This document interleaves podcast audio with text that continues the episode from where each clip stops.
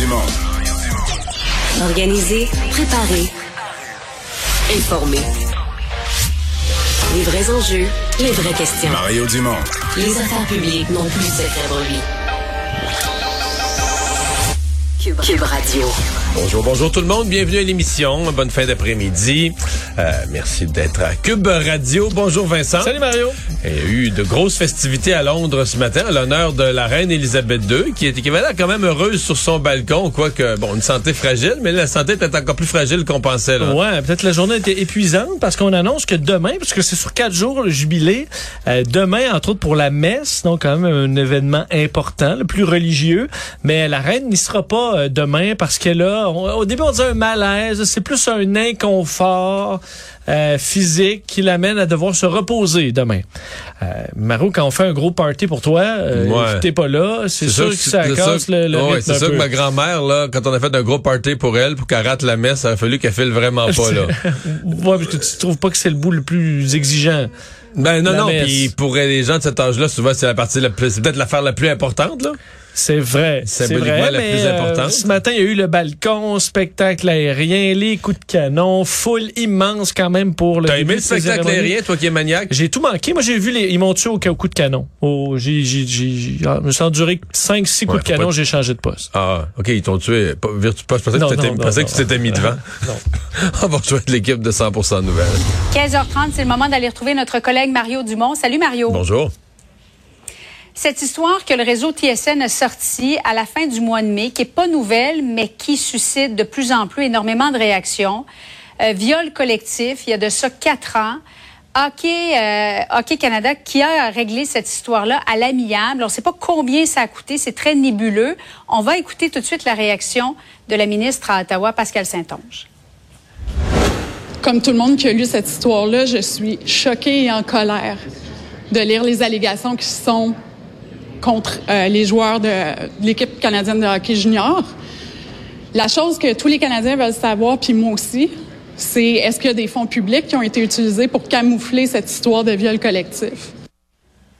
Mario, que doit faire Hockey Canada selon toi? Mon avis, Hockey Canada sont dans le, le gros trouble. D'abord, euh, la ministre pose une question valable. D'abord, la ministre fait bien. Euh, cette histoire-là, euh, c'est comme si ça a été mal comprise au, débat, au départ, où on se disait que tout le monde se disait il nous en manque comme un bout. Mais plus on plus on lève des coins de couverte, plus on se dit, OK, il faut lever la couverte au complet. Il faut, faut savoir qu'est-ce qui s'est passé euh, là-dedans. Euh, ça semble un scandale important. Là. Si on parle vraiment d'un viol collectif, huit joueurs qui auraient violé une jeune femme mineure de surcroît, c'est totalement totalement inacceptable. Et donc, quand la ministre dit, je veux savoir s'il y a eu des, fonds publics là-dedans, c'est une question importante, mais c'est pas la seule. Je veux dire, mettons que tout ça avait été fait avec des fonds privés. euh, Je pense pas que c'est beaucoup plus acceptable. Je, comprends qu'elle, comme ministre, il y y y a quelque chose d'aggravant si en plus c'est de l'argent public, de l'argent des contribuables qui a été utilisé pour payer ou pour couvrir. Je comprends là, mais même si on découvrait qu'il n'y a pas de fonds publics, Hockey Canada est une organisation qui a des devoirs. Euh, Il y a une notion de qui, mode- qui aurait tenté de camoufler ou de mettre sous le tapis une histoire de viol collectif. Euh, la, la jeune femme, d'ailleurs, la, la- la présumée victime, a 24 ans aujourd'hui. Euh, on ne sait pas s'il y a une entente de confidentialité non plus qui a été signée. Mais c'est comme si Hockey Canada euh, ne voulait pas que cette histoire-là sorte. Ben voilà. Donc euh, il faudra euh, il faudrait aller au fond des choses. Ça se peut que ça éclabousse ou que ça vienne avoir un impact sur la carrière de certains joueurs qui sont même aujourd'hui dans la Ligue nationale de hockey. là. Donc c'est loin d'être euh, c'est loin d'être banal, c'est loin d'être mineur. La ministre fait son travail dans ça en soulevant les questions et euh, j'ai hâte de voir comment Hockey Canada vont se vont se dépêtrer. Mais si à l'heure où on se parle, Hockey Canada pense encore qu'ils sont en mode, ah, on va minimiser, puis on va s'en sortir, puis on va dire un petit bout, et tout ça. Sincèrement, j'en ai vu, j'en ai vu souvent des organisations réagir comme ça. S'ils sont là-dedans, ils sont dans l'illusion totale et complète. Là. C'est à mon avis, ils s'en, sortent pas sans euh, donner au public toute la vérité. Sinon, cette histoire-là va toujours avoir des pattes, elle va toujours courir à l'arrêtera jamais. À suivre donc. Euh, chicane sur l'immigration qui a commencé euh, le week-end dernier au congrès de la CAQ, qui a perduré toute la semaine à Québec, Mario, alors qu'on est dans le dernier droit de la, la, session parlementaire avant les élections. Ça relance le débat sur la souveraineté. On va écouter ce que le premier ministre François Legault avait à dire plus tôt. On est un parti nationaliste à l'intérieur du Canada. Nationaliste, ça veut dire quoi?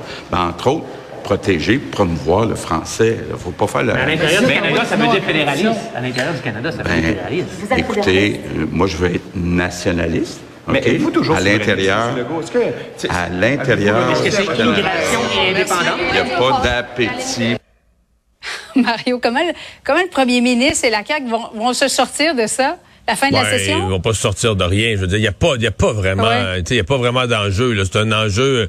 euh, en fait, le seul parti là, qui aurait vraiment un intérêt à, à ressortir ça, c'est le Parti libéral, là, qui a quand même fait son pain puis son beurre euh, de la menace souverainiste, de la menace ait de la souveraineté, un autre référendum. Donc, quand les libéraux crient là, que le go est un séparatiste caché puis tout ça, là, là, on comprend eux très bien ce qu'ils essayent de faire. Euh, pour le reste, les journalistes, les autres partis puis tout ça, c'est un, un jeu. Il y a pas. Les Mais- seuls qui ont un intérêt partisan, que- c'est les libéraux. là. Mais tu crois pas que ça peut quand même jouer dans la tête de fédéralistes qui votent pour la CAQ et, qui se disent, ben, finalement, euh, loi 21, loi 96, euh, peut-être que dans le ben, plein pouvoir sur l'immigration, Ottawa veut pas. Tu penses pas que ça peut commencer à jouer dans la tête de certains fédéralistes qui auraient tendance à voter pour la CAQ? Sincèrement, on parle pas de ça. Je sais pas, si quelqu'un voit la, la- la menace de la souveraineté à l'horizon. On n'est plus Ouais. là-dedans du tout, du tout. Euh, fait que non, sincèrement, je pense pas. Je pense pas qu'il y ait à ce point-ci un, un- un véritable enjeu autour de autour de cette affaire-là. Mais je comprendrais là, si j'étais libéral aujourd'hui, je dirais, ça a quand même dans l'histoire du Parti libéral, ça a quand même marché souvent là, de jouer. Donc, est-ce qu'il pourrait aller rechercher quelques votes de gens qui sont vraiment très attachés au Canada puis qui ont peur complètement de tout Peut-être. Peut-être que pour le Parti libéral, il y y a un intérêt de ce côté-là, d'autant plus qu'ils n'ont pas, euh, tu comprends, il n'y a pas tant de viande que ça dans le buffet présentement euh, du côté libéral. Euh, Est-ce que ça va vraiment pogner cette fois-ci? Tu sais, la dernière fois, il l'avait essayé un petit peu, puis ça n'a même pas fait sortir le vote euh, anglophone, ça n'a même pas fait ça.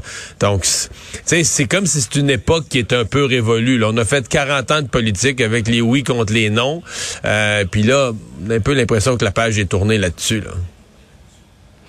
Décriminaliser les drogues dures en, très petite quantité, 2,5 grammes euh, du côté de la Colombie-Britannique. faut dire qu'il y a un quartier qui est vraiment problématique à Vancouver, Mario. Je sais pas si tu es déjà allé, mais c'est... C'est épeurant, là. Tu débarques de l'autobus, tu arrives dans ce quartier-là, puis tu te dis, oh mon Dieu, il faut qu'on parte d'ici, tellement qu'il y a de gens intoxiqués. Crois-tu que le Québec ou d'autres provinces canadiennes devraient s'en inspirer?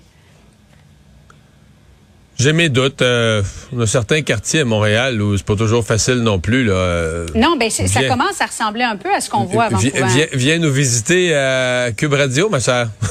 Ouais. tu vas peut-être avoir le- des, tu vas peut-être Ouais, avoir des surprises. du village, là. Ah oui, oui, oui, ouais. oui, oui, oui, oui. Euh, des gens intoxiqués, des gens qui, qui, qui sont complè- complètement perdus, qui se parlent seuls. C'est quelque chose quand même qu'on, Mm-hmm. peut-être pas autant que dans ce quartier-là à Vancouver, mais qu'on voit ici. Je me suis dit, la question n'est pas de savoir est-ce que le problème est là. La question est de savoir est-ce que c'est euh, la bonne solution. Euh, parce que quand on dit décriminaliser, des fois on laisse entendre que oui, c'est criminalisé, mais il y a bien des affaires. là. Les gens là, qui sont tout poqués dans le quartier autour d'ici, euh, les policiers s'en occupent, l'ambulance n'arrête pas de venir, tout ça, mais ils ne donnent pas un dossier criminel. sais, déjà, là, présentement, il y a pas, je sais pas qu'on doit appeler ça une tolérance, mais tu sais, on constate la misère humaine, puis il y a beaucoup de cas, on va pas Ouais. judiciariser ça, là, tu sais, on va pas dire, ah, ben là, toi, tu viens de prendre telle pilule. Moi, moi la, la vraie affaire qui m'inquiète, pour parler à des gens qui travaillent dans le domaine de la toxico, c'est c'est fou comment les jeunes prennent n'importe quoi. Là. Toutes sortes de patentes chimiques, savent pas ce qu'il y a là-dedans, des pilules. Tu sais, la pilule est toute blanche, elle était toute blanche la semaine passée, elle est toute blanche cette semaine, elle va être toute blanche la semaine prochaine. Mais c'est pas nécessairement la même recette. Puis à un moment donné, il y a du fentanyl à insérer, puis euh, des overdoses, des décès par overdose de fentanyl. Ben, c'est un fléau au Canada. En Colombie-Britannique, beaucoup, au Canada, aux États-Unis. Donc, je sais qu'il y en a que certains vont dire, ben, décriminaliser, c'est une partie de la solution. Ça me frappe pas, là. Moi, personnellement, j'ai pas été... Jumelé peut-être à plus de prévention. Ouais, mais personnellement, jusqu'à date, j'ai pas été convaincu de ça. là. Élection en Ontario. Les Ontariens sont appelés à voter aujourd'hui. Euh, Doug Ford qui se dirige, selon toi, vers une victoire facile. Réélection facile pour l'actuel premier ministre? Ben, c'est ce qu'on sent, c'est ce que les sondages tentent Ouais. de démontrer, mais c'est quand même gros pour le mouvement conservateur au Canada parce que euh, dans la course actuelle là, au leadership du Parti conservateur, tout le monde se, tout le monde fuit Doug Ford. là. Hein, Doug Ford, c'est tout ce que euh, Poiliev veut pas être, à part peut-être Jean Charest qui le fuit moins, mais les autres, même un des candidats à la direction du Parti conservateur, M. Baber, pas le plus sérieux à ce qui me concerne, mais néanmoins qui est candidat. Lui, c'est un député démissionnaire de Doug Ford fait campagne en disant que Doug Ford, ça n'a pas d'allure, c'est pas un conservateur, il a privé les gens de leur liberté, des confinements, il a poussé sa vaccination, vaccine, vaccine, vaccine, on n'en veut pas des vaccins. C'est au débat de, au débat d'Ottawa des conservateurs, c'était le mot que t'entendais tout le temps, t'entendais pas parler d'économie puis de sécurité publique, c'était vaccine puis vaccine puis tu t'avais pas des gens obsédés par les vaccins, c'est du monde, t'as l'impression que c'est du monde qui veut le ramener à rougeole, tu sais, ne peut plus utiliser les vaccins. Mais Ouais. euh, tu dis, OK, mais tu dis, hey, les amis, vous autres, les conservateurs qui êtes devenus des spécialistes pour perdre les élections là, contre Justin Trudeau, peut-être ne devriez pas euh, vous essuyer les pieds comme ça sur Doug Ford parce qu'il a, il a, eu, il a écouté un peu les médecins, il a écouté un peu la santé publique, il a encouragé la vaccination. Parce que d'après moi, il gagne, là, lui. Vous autres, vous perdez. Dans la banlieue de Toronto, ce qu'il y a de plus sensible pour les conservateurs au Canada, Doug Ford, à soir, va peut-être gagner. Fait que euh, l'idée que, que les conservateurs au niveau fédéral, c'est des anti-Doug Ford, euh, c'est absurde. T'sais, Dans le contexte présent, c'est absurde, pas à peu près. là. Ça, quand je dis que le Parti conservateur est complètement déboussolé, là, en voici tout un exemple. là. Il- il- un conservateur est en train de gagner. Là, je mets ça tout toute réserve. On saura les résultats ce soir. Mais un conservateur est en train de Ouais. gagner dans la plus grosse province du Canada, dans la banlieue de Toronto, qui est la région la plus sensible au Canada où les conservateurs se pètent le nez. Puis euh, il s'essuie, il s'essuie sur le tapis de Ford. En plein, ils l'ont fait là. Le débat d'Ottawa des conservateurs de, la chefferie fédérale, ben, le débat d'Ottawa, il était sur le territoire ontarien. Ottawa, c'est en Ontario. Pendant la campagne, donc ils avaient eux leur leur, leur, leur ami ontarien Doug Ford qui commençait sa campagne électorale. Eux faisaient un débat fédéral. Puis il salissait ses mesures puis sa façon de gérer la pandémie. Hey, wow!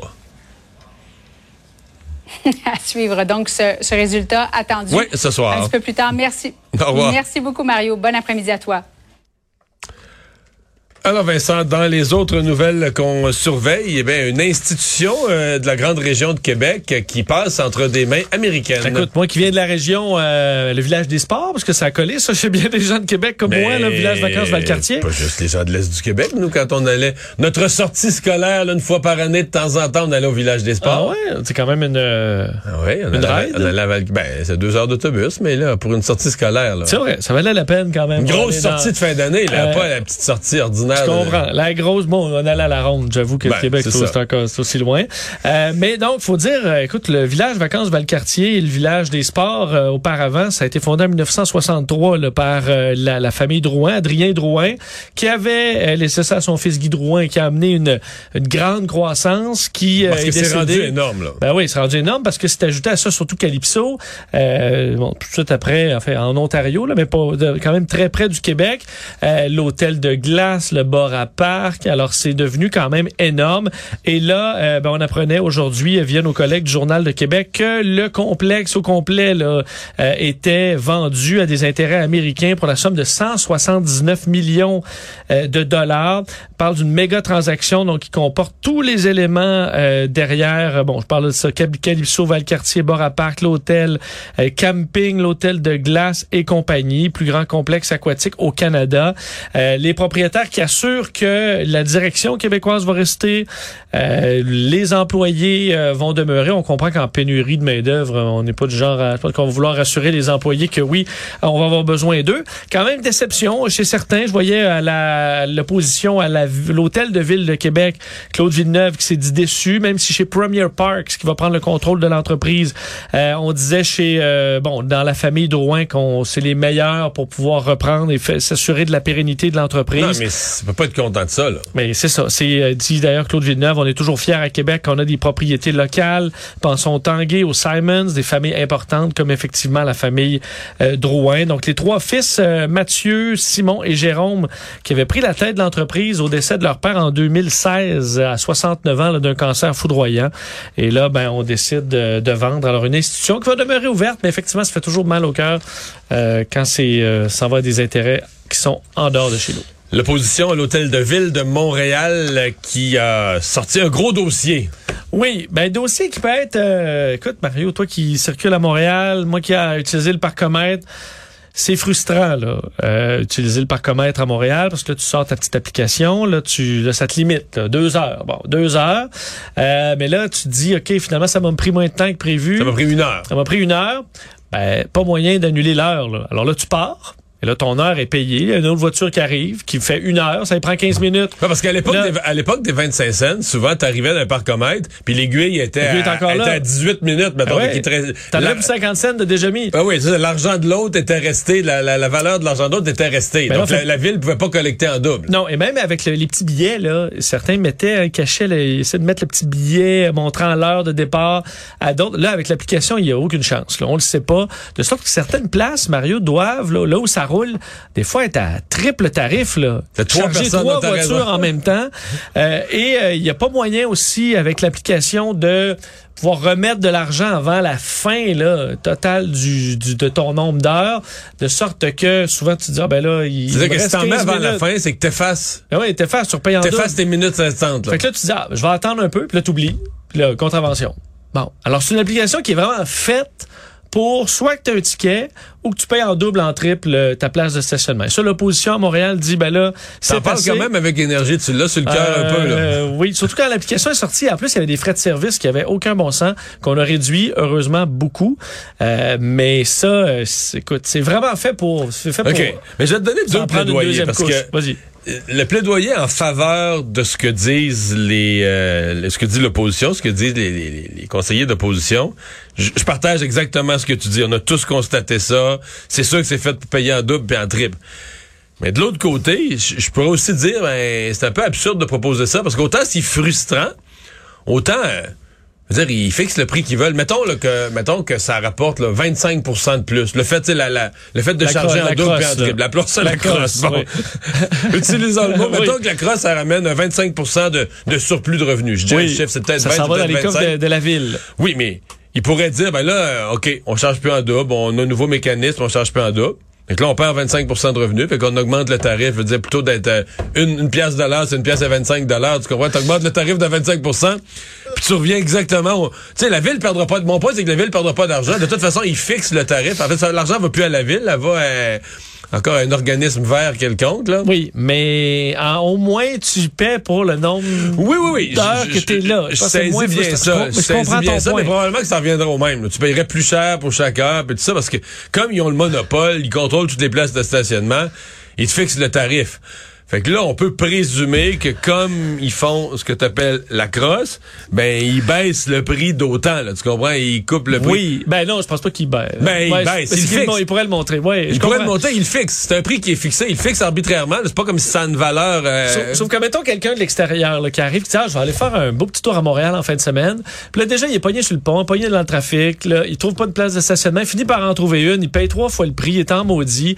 Il a tout le goût de revenir à Montréal? On essaie de ramener les gens au centre-ville, fait que là ch- chaque petit moyen de leur f- pin- de rendre Ça, leur journée euh, c'est pénible. c'est loin d'être clair qu'on essaie de ramener les gens au centre-ville. Il y a un paquet de monde dans le conseil municipal actuel là, qui, qui veulent qui veulent que le monde de banlieue reste en C'est banlieue. vrai, mais quand tu parles aux responsables, en fait, aux représentants des commerces du Vieux-Port, et Ah, d'autres veulent voir du monde. seraient contents d'avoir des automobilistes Ah ouais. satisfaits, qu'une fois leur commission faite, ils marquent, ben, j'ai terminé ma plage, je peux m'en aller, et euh, revenir avec le sourire, sans le sentiment de s'être fait voler. Alors, euh, Alors euh, notre discussion prouve que la ville a touché un excellent dossier. oui, mais l'opposition là-dessus, ouais, je pense que... C'est sûr que c'est un talker. Tout le monde va parler Ah oui. de ça là, dans la ville de Vous Montréal. notre collègue Annie Saint-André à TVA qui est allé faire un petit vox pop. Puis Tout les le monde a une opinion. Ouais, ouais, je pense que les gens, euh, c'est quand même frustrant. Quand t'as l'impression, euh, au moins faites-nous les pas sentir que vous nous en prenez un peu trop. Et Pierre Poilievre qui a déposé un projet de loi. Ben oui, Mario, écoute, euh, Pierre Poilièvre, on sait qu'il se présente à la chefferie du Parti conservateur du Canada et qu'il y en Ben, c'est a contre les mesures c'est le premier ministre du Canada, ça doit être un projet de de loi là, de haut niveau sur l'économie, sur... Ben euh, non, Mario, le sujet de l'heure, le Quoi? sujet le plus chaud au pays, euh, la, la vaccination obligatoire. Ah, Euh, là, dépose un projet de loi privé pour empêcher, euh, en fait, empêcher là tous les euh, Programmes de vaccination obligatoires. obligatoires présents et futurs, c'est-à-dire forcer le Conseil du Trésor à ne jamais imposer chez leurs employés euh, des euh, d'obligations vaccinales, au Conseil, euh, au ministère du Travail aussi pour euh, ne pas que ça arrive, et dans l'aéronautique, milieu ferroviaire, pour qu'on ne puisse jamais imposer de passeports vaccinaux à des passagers. Donc, c'est le euh, projet de loi C-278 euh, qui l'a introduit, qui abolirait donc les passeports vaccinaux, les euh, vac- la vaccination obligatoire dans, euh, dans, bon, dans, dans tout ça concernant ça, la, la COVID. c'est ça la priorité. Euh, Ben, ça semble être sa priorité parce qu'il en a parlé quand même beaucoup. Euh, euh, Est-ce que c'est la priorité des Canadiens en ce moment? Euh, Est-ce que c'est représentatif de ce qu'on pourrait appeler la majorité raisonnable? ouais, je sais pas. Pas sûr.